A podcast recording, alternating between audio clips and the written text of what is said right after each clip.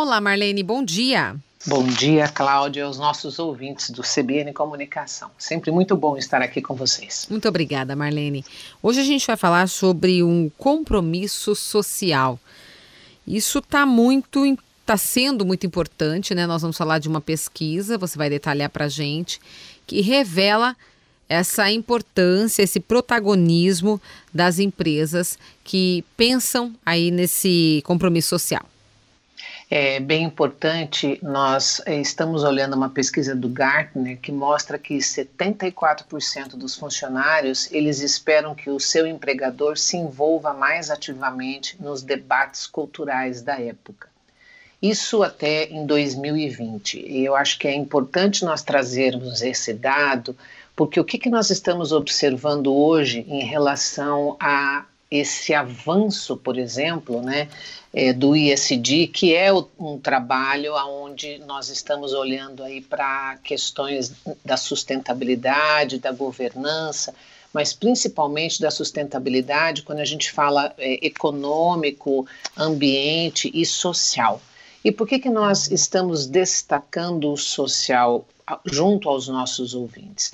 Porque a gente acredita que as empresas, e nós já estamos vendo isso, inclusive, elas estão adotando posições é, não só nos debates sociais, mas também nos debates é, políticos atuais. E aí, quando a gente olha e observa essa demanda, o que, que nós estamos vendo? Um desafio para essas organizações assumirem efetivamente um olhar muito mais amplo na questão social.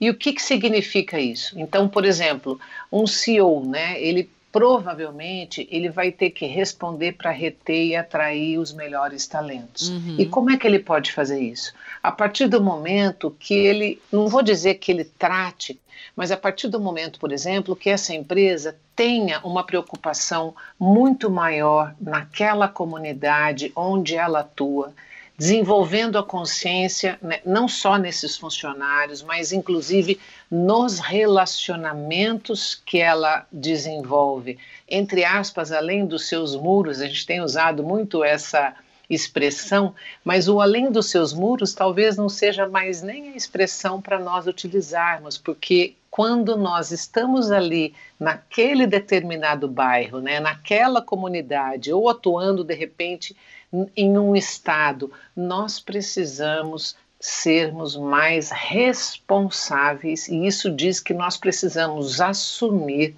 algumas responsabilidades junto àquelas comunidades que as pessoas percebam que nós estamos fazendo algo. Uhum. E isso eu acredito que vai ser uma, um, um, motivo, vamos dizer assim, muito denso, inclusive, de reconhecimento, porque a gente tem olhado com muita é, intensidade, Cláudia, é, questões conectadas né, à pegada de carbono e assim por diante, uhum. é, que, tão, que estão aí ligadas né, dentro da visão do ambiente, mas nós estamos também percebendo que nós precisamos atuar de forma mais intensa no que tange aos aspectos sociais, né? claro. né, de mudança, né, questões que estão aí presentes hoje, né, é, inclusive essa pesquisa da Gartner mostra que o número de funcionários considerados altamente engajados é, aumentou de 40% para 60% quando a organização atua, atua nas questões sociais de hoje. E o que, que a gente quer dizer questões sociais de hoje?